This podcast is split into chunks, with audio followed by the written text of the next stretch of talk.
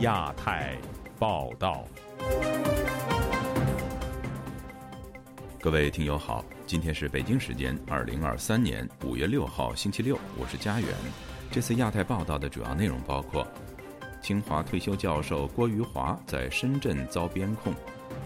广东鹤山一家庭教会遭到冲击，六人被带走；中国国家副主席韩正出席英王加冕典礼引争议。中国抗议北约在日本设立办事处，北约前官员认为这是反应过度。加拿大议员遭威胁，加国召见中国大使。接下来就请听这次节目的详细内容。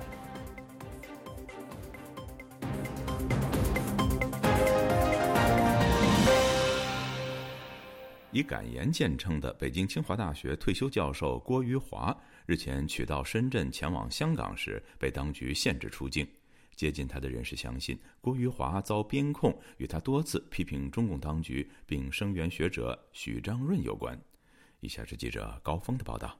郭余华上月底和丈夫自驾游到深圳，准备前往香港，却在过关时受阻。北京独立媒体人高于引述郭余华的话说：“虽然他手持有效的港澳通行证，却仍然被限制出境。”人家就把他拦下了，就说你你你不能出去。郭玉华问为什么，他就拿出一份北京市公安局的正式文件，就说他是在呃被限制出境之列的名单上有他。中国法律要保障出行自由嘛，他认为这个北京市公安局的限制他出境毫无道理，违反法律。香港现在又是中国的的版图，你为什么不让那个去啊？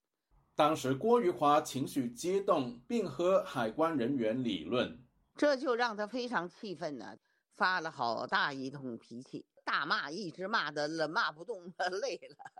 那边的人呢，就是态度一直比非常和气，而且跟他说了一句非常荒唐的话，就说啊，不让你出境，总比不让你入境好。这种说法就是非常荒唐的。郭余华作为清华大学社会学教授，曾出版多本反映中国农村农民处境的著作，并敢于批评中共当局。二零一四年，他更公开声明退党。二零二零年，郭玉华接受本台专访时曾表示，在中国，学者和教师在权力眼里都是工具，没有被当作人。把人作为工具来对待，作为统治对象，这种东西本身就是病毒，比新冠肺炎的病毒毒性更大。他当时更提到，中国是依法治国，不是依法治国。高于形容好友被边控是遭受政治迫害，相信与他敢言的作风有关，尤其是他曾公开声援被指嫖娼遭开除教席的。清华大学法学院前教授许章润，郭玉华一直信奉普世价值的，揭露了很多呃不公正的一呃社会上的一些案例，公开的呃声明要退出退出中国共产党。仅有的清华教授里边声言许章润的啊，被被清华校方约谈等等。本台多次尝试联系郭玉华，但是电话未能接通。自由亚洲电台记者高峰香港报道：广东鹤山一家庭教会本周四晚遭到当局宗教局和公安等数十人的冲击，包括教会长老和童工在内的六人被带到派出所。据该教会信徒说，当局指他们非法从事宗教活动。以下是本台记者古婷的报道。中国基督教广东鹤山更新教会信徒本周四晚上聚会时遭到政府方人员数十人冲击。次日，教会一位担心个人安全而不敢公开自己全名的信徒曾女士告诉本台，最近几天他们教会正在举行有关教会负责人更替的活动，期间包括新负责人的授权仪式，将教会工作授予年轻人，但遭到官方人员阻挠。他说。昨天晚上十点多，他们上去了三十多个公安，有宗教局的，开了两辆警车，还有好多便衣警察。当时抓走了六个弟兄姐妹。凌晨三点多，把三个弟兄放出来了。谢旭登长老。和黄伟红老师，另外还有一个师班长还没有放。派出所说，今天中午十二点前放人。本台记者就此致电扣押六名基督徒的鹤山市中山派出所查询，公安说今天就会放人。哎，你好，是中山派出所啊？哎，什么事啊？问一下，那个昨天晚上抓的六个基督徒，另外那三个今天中午会放吗？现在电话不能告知你。鹤山更新教会于四年前成立，有约五十名信徒。该教会从属于浙江温州的更新教会。教会信徒赵先生告诉记者，此次温州更新教会有包括监督牧师在内的六名基督徒到鹤山参加培灵会，并举行授权鹤山教会新负责人仪式，但被抓的是本地信徒。早在两周前，该教会所在一酒店七楼的聚会场所已被公安以接到群众举报为由暗中调查。该教会另一位信徒阿丽对本台说。说是有搞宗教活动，但是他们没有上楼，这是在这个楼下。他们在一个酒店的楼顶上嘛，这是跟酒店的前台说的。总部在美国德州的基督教维权组织对华援助协会对广东有关当局阻止民众举行正常的宗教活动，并且扣押信徒表示愤怒。会长傅西秋牧师当天接受本台采访时表示。这次中共对中心教会啊非法的抓捕，包括逮捕啊六个基督徒啊，进一步的说明了美国国际宗教自由委员会呃这个礼拜呢发布的国际宗教自由报告里边，再次把中共国放在啊特别呃关注国的名单上，显明这些由中共的政府主导的宗教迫害。并且是有系统的大规模的这个宗教迫害啊，正在日益的加剧恶化。中国自疫情清零政策结束后，以往在线上聚会的家庭教会信徒陆续恢复线下聚会。自由亚洲电台记者古婷报道。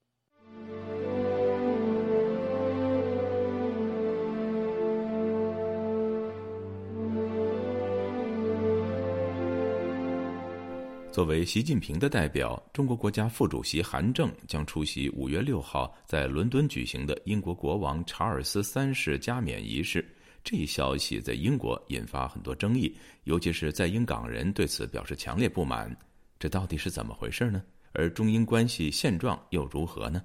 以下是本台记者凯迪的报道。中国外交部发言人毛宁周四宣布，应英国国王查尔斯三世邀请，中国国家主席习近平特别代表、国家副主席韩正将出席五月六号在伦敦举行的国王加冕仪式。目前，韩正已经抵达英国。周五，他还与英国外交大臣克莱弗利举行了会晤。韩正的到访与出席加冕典礼，在英国引发广泛关注和强烈争议。目前流亡英国的香港前区议员刘嘉文告诉本台，是因为韩正在一九年的时候，他就是主掌这个港澳的事务，而且就。刚好碰上了我们的香港的民主运动，他的那个言论，还有就是对于我们的民主运动那个态度，就是大家都知道是很强硬的言论，所以就是很多香港的人其实很不喜欢他。就是在英国的现在的香港人，大家都其实对于就是这个决定其实挺不满的。香港最后一任总督彭定康周四在 BBC 电台的节目中说。韩正出现在查尔斯的加冕典礼上，对流亡在英国的十四万多名港人来说，如同一种眼中钉。韩正在今年三月就任国家副主席之前，曾任中共中央政治局常委及中央港澳事务领导小组组长，长达五年。在其领导下，北京迅速加强其对香港的控制，并导致二零一九年爆发激烈的反送中运动。二零二零年，北京强行通过港版国安法之后，大批活动人士和意见人士被抓捕起诉，香港的基本自由被打压，还有许多港人被迫流亡海外。虽然英美等西方国家对北京的做法纷纷加以谴责和制裁，但形势已无法逆转。香港自由基金委员会的马克·萨巴赫对《每日邮报》表示：“让韩正出席加冕典礼，就像邀请施暴者到自己家里来。”为表达对韩正出席英王加冕典礼的不满，英国港桥协会主任郑文杰三号在受邀出席白金汉宫举行的活动时，代表该团体向王室递交了一封陈情信。信中说，韩正被视为是镇压香港人民的自由和权利的中国高层领导人之一。虽然邀请世界各国元首参加加冕典礼是出于礼仪，但英国的加冕典礼不应该迎合独裁者的世界观。那么，中国是否故意选择让韩正出席加冕典礼，而表明其不在乎英国呢？彭定康回应 BBC 记者称，中国实际上很清楚派遣韩正到英国的敏感性。如果这不是故意的，那么它显示了中国非常随意的对待我们。无论我们多么努力的卑躬屈膝，以迎合他们自己的政治叙述，我认为他们真的不在乎我们。刘嘉文也指出，在这一事件中，中国当局其实根本不在意外界，尤其是港人的想法。如果他们是有在意香港人的想法，或者是有在意在意就是国际社会的。的想法的话，就不会一步步的继续破坏香港的法治还有民主啊。以上是自由亚洲电台记者凯迪华盛顿报道。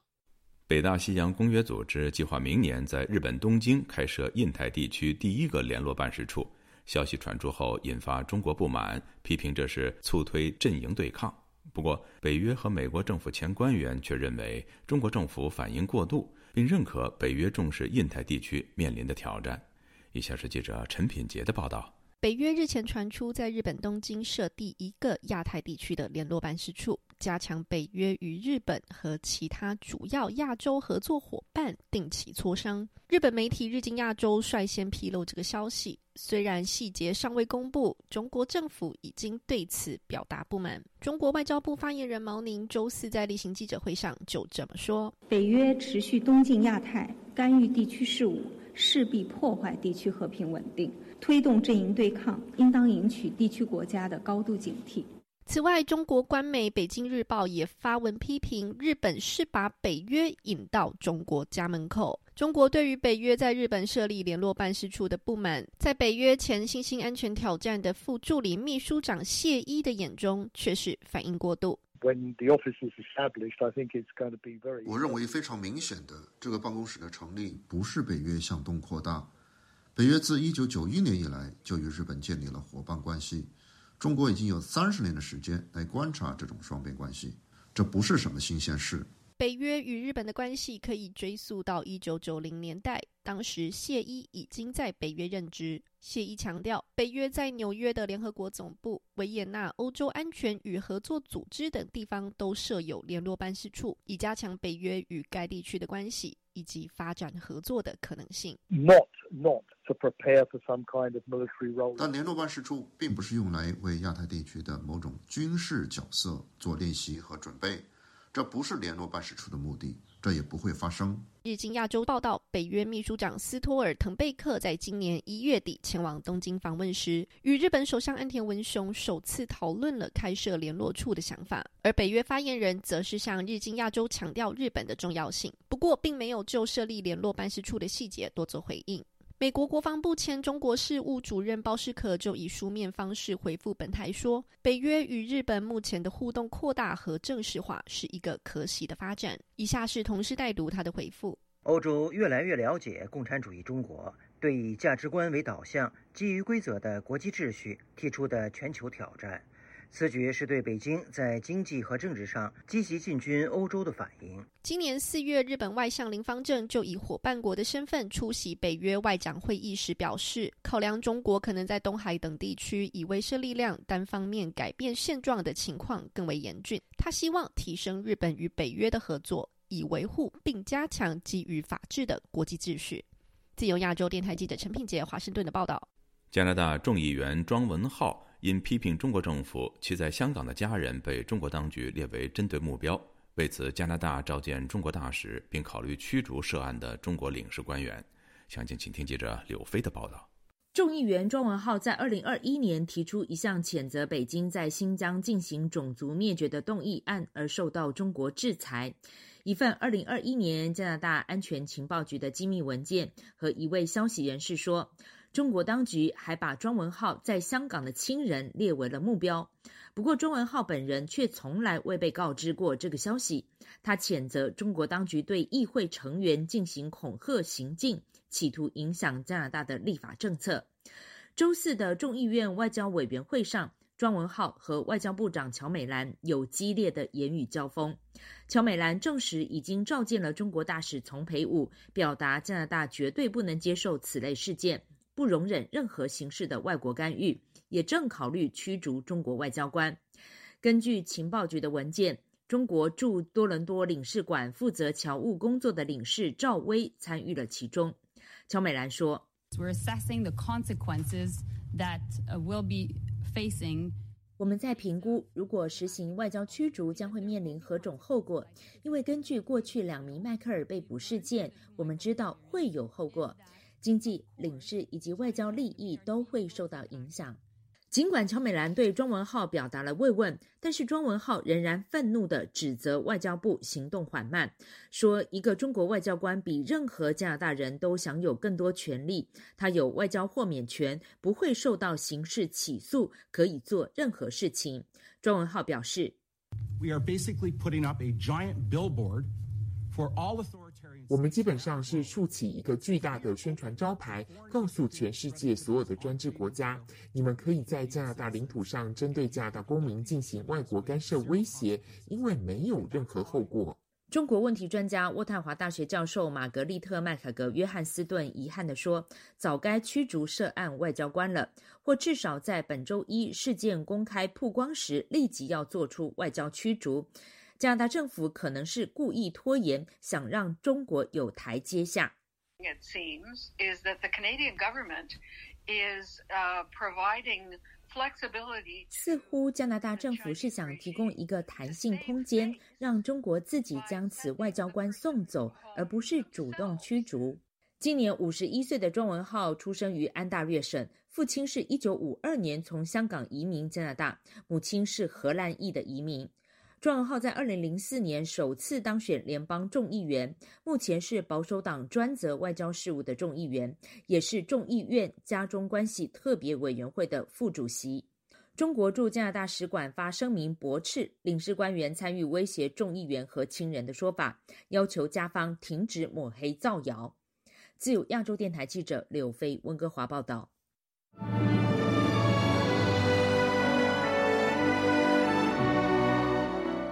据多家媒体报道，中国三四线城市房价暴跌，外商投资大幅放缓。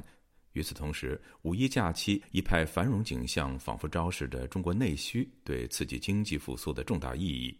然而，有学者认为，中国居民普遍消费预期下滑，经济增长倚重内需可能收效甚微。请听记者经纬的报道。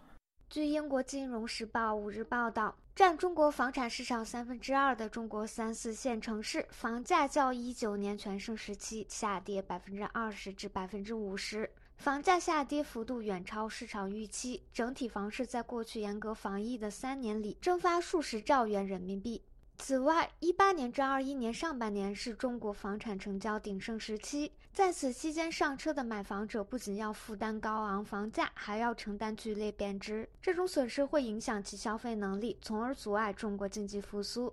据美国《华尔街日报》本周消息，近期中国扩大反间谍法，有关部门也对在华外国企业加大实施网络安全审查。与此同时，美国政府准备对美国在华投资实施新的限制，在华外资的运营风险大大增加。旅美经济学者秦鹏说，在外需进一步缩水的情况下，中国刺激经济复苏不得不依靠内需，然而内需潜力却十分有限。也就是说，现在的内需其实恐怕处于一个拉不动的一个状态，因为整体的经济都在下行，大家对这种未来的经济前景、政治前景实际上都是不是很看好的情况下，你靠拉动内需是很难做的。过去它的拉动内需实际上是靠这个呃两大产业，呃地产，一个是汽车，一般的这些消费吃喝玩乐啊，那不是最主要的。而现在的话，那两个产业是拉不动的。现在之所以很多人拼命的玩，拼命的吃，是因为下定决心了，不买房、不结婚、不生孩子。你靠这么一个状态去拉动内需，它怎么可能呢？这个心理的这种预期，它是没改变的。华尔街日报指出，二二年中国的外商直接投资同比锐减百分之四十八，达一七年以来最低水平。外商对华直接投资现已大幅放缓。在此情况下，拉动内需又成了刺激经济复苏的重中之重。中国首席经济学家论坛研究院副院长林采宜近期撰文分析说，过去十年里，虽然中国居民消费有所增长，但在国民经济中的占比仍远低于国际水平。本台日前报道，今年五一假期是中国全面放松疫情管控后第一个旅游旺季。近期淄博烧烤突然出圈，吸引到大量游客。从事多年贸易工作的中国企业家孟军认为，个别城市旅游需求旺盛，并不代表内需复苏。现在国内的舆论导向一边倒的就是地摊经济了嘛，把所有的主要的经济都给抛弃到一边去了嘛。您看这次这个五一是吧？这个整个是吧？的虚假繁荣的次人全都出来了，但是消费没有出来啊。他说，此前疫情封控的三年里，人们无法外出，导致今年五一报复性释放旅游需求，而且还是穷游。林采宜还写道，二零年疫情期间的实证数据显示，最近三年储蓄上升、消费减少的保守趋势，体现了中国人普遍预期不足。自由亚洲电台记者金伟华盛顿报道。五四青年节前夕，中国官媒发布中国领导人习近平给大学生的回信，表示新时代中国青年应该走进乡土，有所谓自找苦吃的精气神。有学者感慨，习近平没有能力提振下滑的经济惨状，只有搬出毛泽东在文革时期鼓动知识青年上山下乡的愚民政策，这是对人类文明的嘲笑。以下是本台记者夏小华发自台北的报道。新华社三号报道，借习近平给中国农业大学科技小院的同学们的回信，表达习近平在五四青年节向青年祝贺。报道提到了习近平回给学生的信中说：“你们在信中说，走进乡土中国深处，才深刻理解什么是实事求是，怎么样去联系群众。青年人就要自找苦吃，说得很好。新时代中国青年就应该有这股精气神。”文革研究专家、美国加州大学荣退教授宋永毅五号接受自由亚洲电台采访，指出这完全是文革时期那套洗脑和愚民政策。宋永毅说：“你看毛泽东时代把这个知识青年派到乡下去，就要向他们把知识青年农民化，也就是说把他的知识等级要降低，还告诉他们你们要苦，苦呢是有理想、有志气的表现。”这个完全是种愚昧嘛！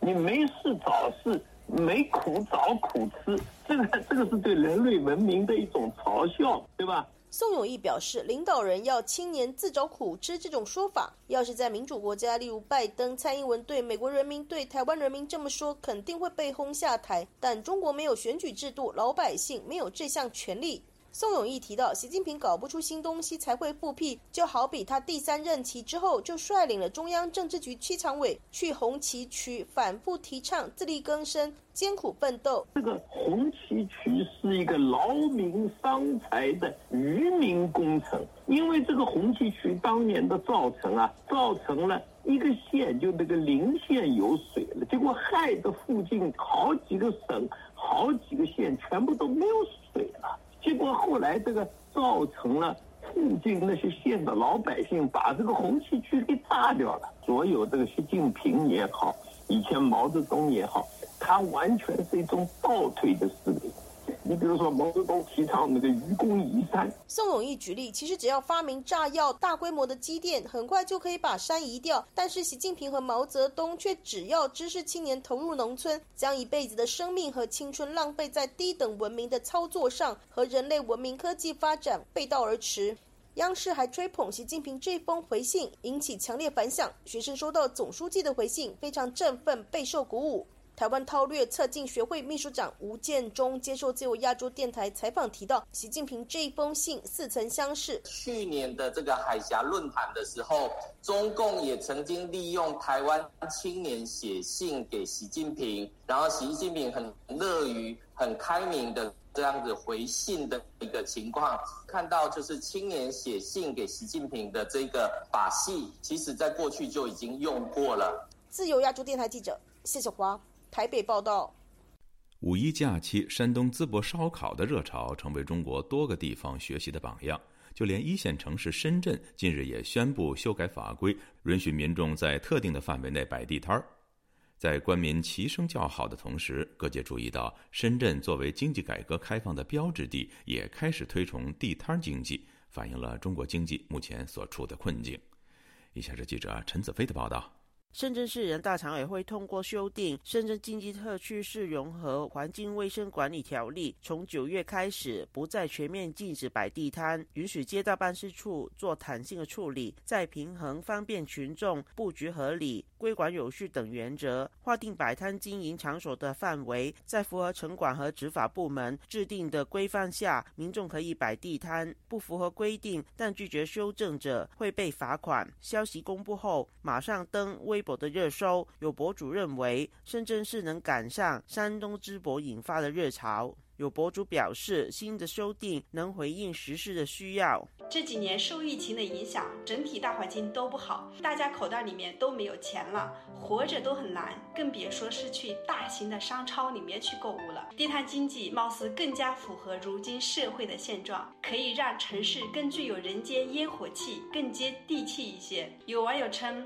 这还不得感谢淄博，终于可以不用回老家了，终于可以明目张胆的摆地摊了。也有网民担忧，深圳允许摆地摊，显示全国经济最好的地方，也没办法解决失业率高的问题。曾经有摆过地摊的广州市民梁先生对本台表示，深圳对摆地摊解封的消息也引发他和朋友关注和讨论。他表示，还有摆地摊的朋友说，不能靠摆地摊改善生活。说到那个地摊经济，看上去很多档口恢复经营了，开着车车卖水果的这些人。他们也谈及，现在生意好是好了，但是单价下降了，利润也跟以前疫情时候差不多，甚至收入还减少，白忙活了。北京、上海、深圳等一线的城市先后修订法律，放宽摆地摊的限制。时事评论员方圆表示，中国的经济从走向高端倒退至走最低端的方向。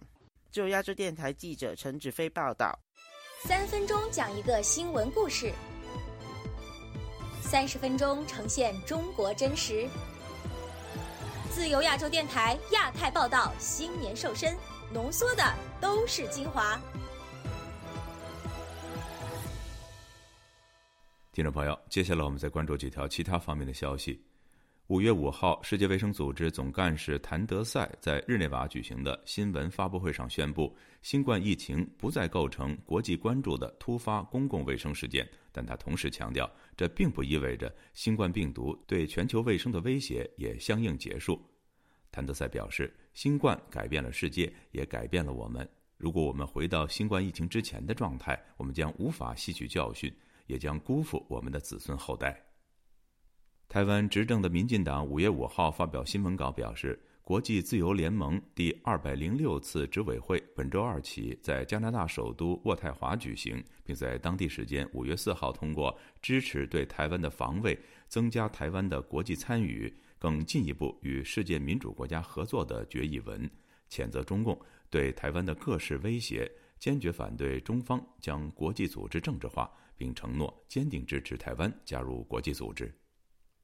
总部位于美国纽约的国际人权组织“人权观察”五月四号发表声明，谴责中国新疆警方根据官方认定的所谓暴力恐怖音频视频，包含五万则影音档案的一份总列表，在维吾尔族和其他突厥裔穆斯林居民之间搜寻审问对象。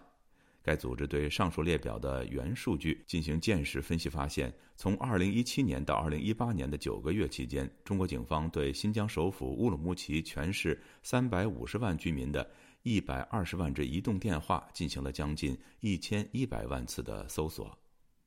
据台湾中央社5月5号报道，捷克外交部长帕列夫斯基日前向美国政治新闻机构政客表示。中国与东欧和中欧国家的合作机制“十四加一”已经失灵，该机制既没有实质内容，也没有未来。各位听众，这次的亚太报道播送完了，谢谢收听，再会。